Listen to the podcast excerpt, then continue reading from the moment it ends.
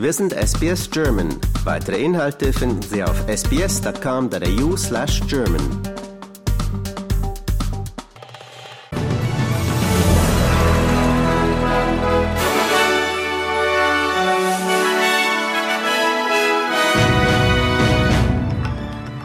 Verschärfte Sanktionen gegen Russland wegen Angriffskrieg auf Ukraine in Kraft. Australier wenden sich zunehmend von den großen Parteien ab. Und Iran löst Sittenpolizei auf. SBS Nachrichten, Montag, 5. Dezember. Guten Abend.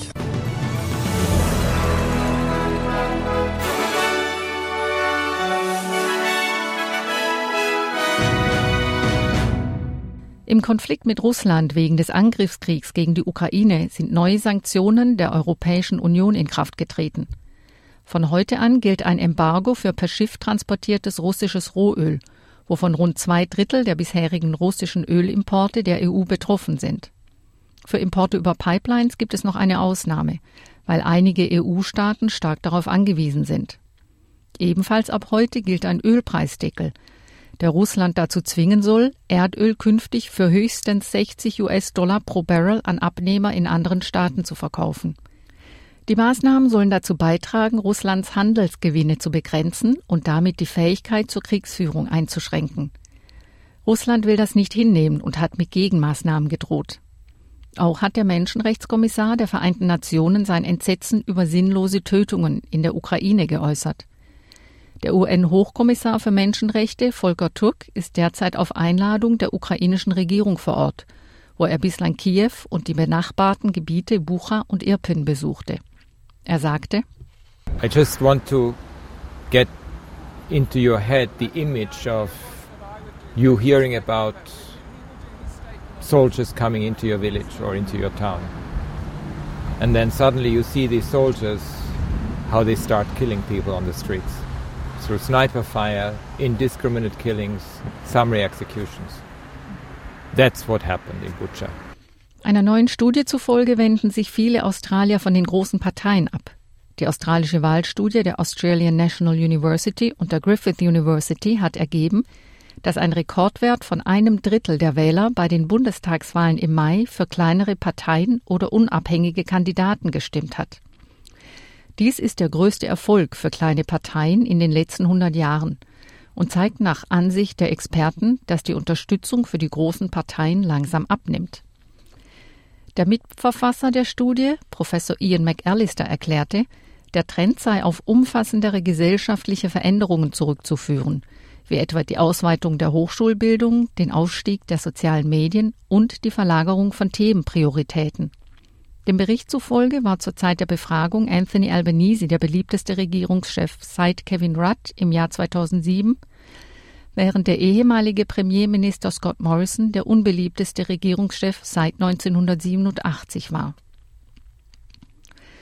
Für Teile Südaustraliens wurde eine Hochwasserwarnung herausgegeben, da der Murray River weiter ansteigt. Die Warnung gilt für Renmark in der Region Riverland, wo der Höchststand des Flusses in etwa zehn Tagen erwartet wird. Einige Gesundheitsbehörden haben bereits mit der vorsorglichen Verlegung von Patienten aus dem Renmark Paringa District Hospital begonnen. Anthony Albanese besuchte das Gebiet, um die Bewohner zu beruhigen und die Vorbereitungen für den Hochwasserschutz zu besichtigen. Gegenüber 5AA Radio erklärte der PM, No one was uh, was showing anything other than optimism about the future, but it's going to be a difficult few weeks ahead, uh, we know that not everything can be mitigated against. There will be uh, homes and properties that are inundated, and that is going to happen. Uh, the important thing, of course, the most important thing is always to preserve life and to provide as much preparation as possible. Im Iran ist nach Angaben des Generalstaatsanwalts die Sittenpolizei aufgelöst worden. Die bislang hauptsächlich für die Einhaltung der Kleidungsvorschriften von Frauen zuständig war. Die Justizbehörde soll sich jedoch weiterhin mit dieser gesellschaftlichen Herausforderung auseinandersetzen, zitierte die Tageszeitung Shark Generalstaatsanwalt Mohammed Jafar Montaseri. Weitere Details dazu wurden nicht bekannt. Gleichzeitig hat sich Präsident Ibrahim Raisi Medienberichten zufolge mit mehreren Ministern zu einem Krisengipfel getroffen. Auf der Agenda des nicht öffentlichen Treffens im Parlament in Teheran sollen die jüngsten Entwicklungen im Land stehen, berichtete die Agentur ISNA. Auch hierzu wurden keine Details bekannt. Allerdings gab es im Vorfeld Spekulationen, es könnte um Forderungen der Demonstranten geben. Zu diesen gehören unter anderem die Revision der iranischen Verfassung und die Aufhebung des Kopftuchzwangs, aber auch Neuwahlen oder ein Referendum zur Reform des politischen Systems des Landes. Der ehemalige US-Präsident Donald Trump hat dazu aufgerufen, die Verfassung außer Kraft zu setzen, um seine Wahlniederlage von 2020 zu kippen. Trump forderte erneut, die Wahl zu annullieren oder zu wiederholen und rief zum ersten Mal dazu auf, das oberste US-Gesetz außer Kraft zu setzen. Er reagierte damit auf einen Twitter-Bericht, wonach die Biden-Kampagne einen Rückkanal hatte, um bestimmte Tweets zu entfernen. In dem Bericht wurde jedoch gleichzeitig festgestellt, dass auch die Republikaner einen solchen sogenannten Backchannel nutzten. Mehrere Republikaner wiesen Trumps Äußerungen zurück. Trump hat erst vor wenigen Wochen angekündigt, bei der nächsten Präsidentschaftswahl erneut antreten zu wollen. Zum Sport. Bei der Fußball-WM hat England mit einem Sieg über Senegal den Einzug ins Viertelfinale geschafft. England besiegte die Westafrikaner nach einer harten ersten Halbzeit mit 3 zu 0. Nach der enttäuschenden Niederlage haben einige senegalesische Fans erklärt, dass sie Marokko die Daumen drücken werden – in der Hoffnung, dass eine afrikanische Nation ihren ersten WM-Sieg erringen kann. Ein senegalesischer Fan erklärte, I believe that um, one day an African country will lift the trophy. Because if you look at all the teams that played in this World Cup, there is an African in that team. And so I believe that Africa will one day rise to the occasion with good management, will rise to the occasion and will have an African world champion one day. Nach dem Ausscheiden der deutschen Nationalelf letzte Woche müssen jetzt auch die Australier die Heimreise antreten. Mehr dazu später im Programm bei unserem täglichen WM-Talk mit unserem Experten Michael Krüger.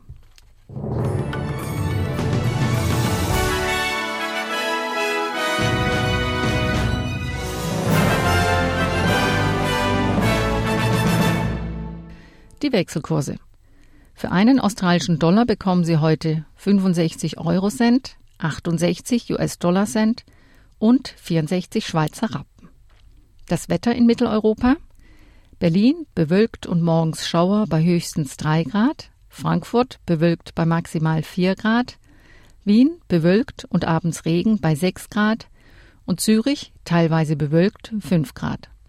Und das Wetter morgen in Australien Adelaide teilweise bewölkt 26 Grad, Brisbane sonnig 35 Grad, Canberra teilweise bewölkt 24 Grad, Darwin ab und an Schauer mit möglichem Gewitter bei 35 Grad, Hobart bewölkt 16 Grad, Melbourne nachlassende Schauer bei 21 Grad, Perth auflösende Bewölkung 29 Grad und Sydney mögliche Schauer bei 25 Grad.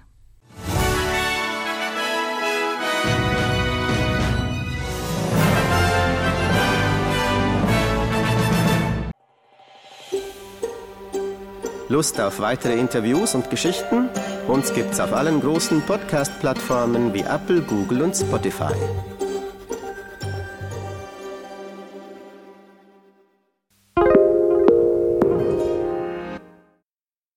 Get ahead of postage rate increases this year with Stamps.com. It's like your own personal post office. Sign up with promo code PROGRAM for a four week trial plus free postage and a free digital scale. No long term commitments or contracts. That's Stamps.com code PROGRAM.